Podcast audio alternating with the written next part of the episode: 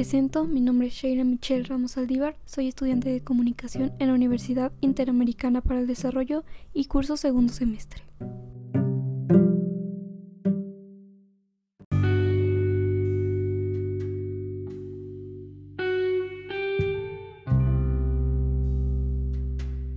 En este podcast hablaré de algunos de los temas para comprender de mejor manera los factores intrapersonales e interpersonales asociados al proceso de comunicación. A continuación mencionaré cuáles son.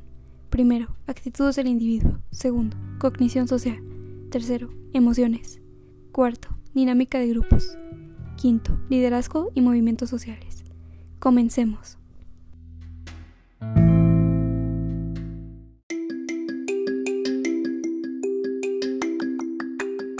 Actitudes del individuo. La actitud es la forma en que el individuo se conduce, actúa a través de diversas circunstancias y lo hace distinguirse de los demás haciéndolo único y diferente. Las actitudes son complejas y con muchas variantes. Podemos distinguir cuatro componentes de la actitud. El primero es el cognitivo. Estos son los modelos o representaciones mentales que el individuo posee, ya sea por aprendizaje o experiencia, hacia los objetos, los individuos y las situaciones. Es el conocimiento y el pensar de la actitud. El siguiente es el afectivo. Son los factores emocionales ligados a un objeto o pensamiento, positivos o negativos, placer o dolor, bienestar o malestar. A este componente emocional se le conoce como factor definitorio de la actitud, el sentir de la actitud. El siguiente es el conductual. Es el comportamiento observable y el accionar de la actitud. Es la reacción que se manifiesta en nuestro comportamiento. Y por último, tenemos el normativo. Es la manera en que se espera que reaccionemos en un grupo social, esto de acuerdo a parámetros sociales, legales y hasta morales. Se le considera el deber ser de la actitud.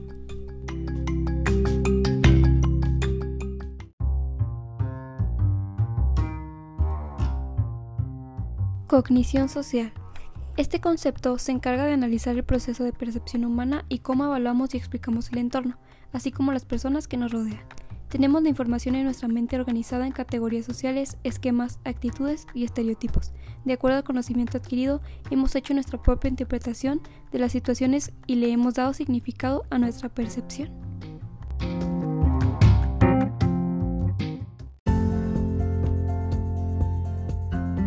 Emociones.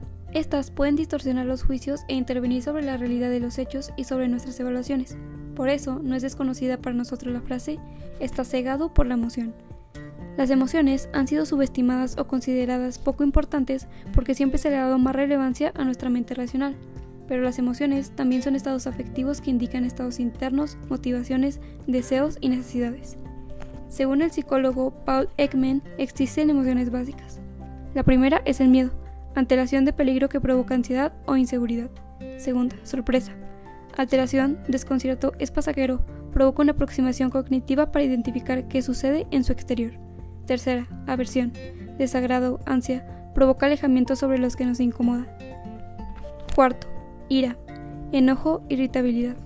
Y quinto, alegría, euforia, vivacidad, entusiasmo, causa una sensación de plenitud y seguridad.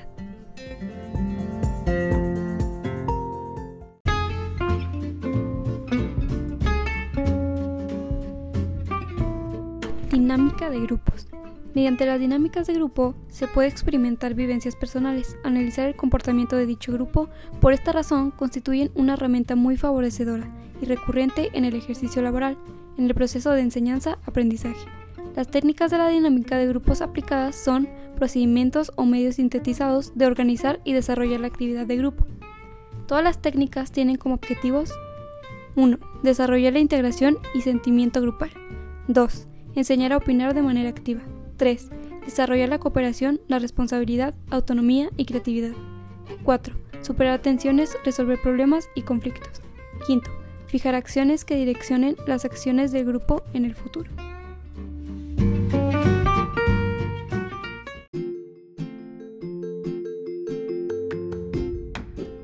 Liderazgo y movimientos sociales. El líder es aquella persona que se convierte en el modelo o referente de valores o actitudes con los que se identifica la masa.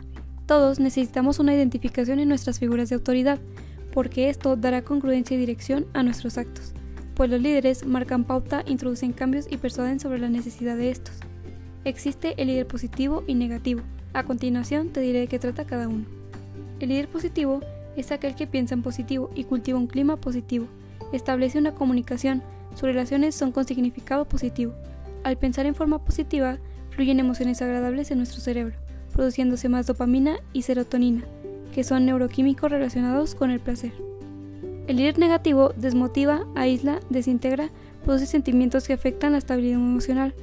Al poco tiempo, incluso y a nivel empresarial, empezará el desfile de incapacidades médicas constantes de grupo subyugado por este. El líder negativo prefiere a gente sin carácter que haga todo lo que él dice sin oponerse. Por tanto, evitará y si puede, sacará a quienes tengan capacidades reales o conocimiento.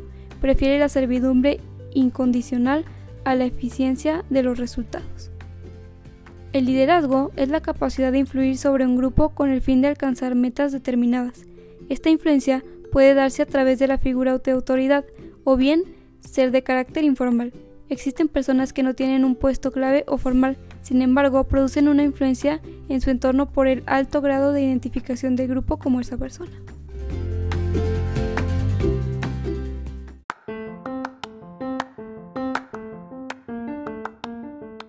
Para finalizar, me gustaría decir que estos temas son de gran ayuda para poder tener un mejor comportamiento con la sociedad y poderlo emplear en nuestra vida laboral, como en el caso del liderazgo. Es bueno saber de ese tema porque gracias a él podemos abrirnos muchas nuevas oportunidades y en el caso de las emociones podemos aprender a controlarlas para poder tener un mejor ambiente, ya sea sano y capaz de interactuar de la mejor manera. En fin, espero haya sido de su agrado y muchas gracias.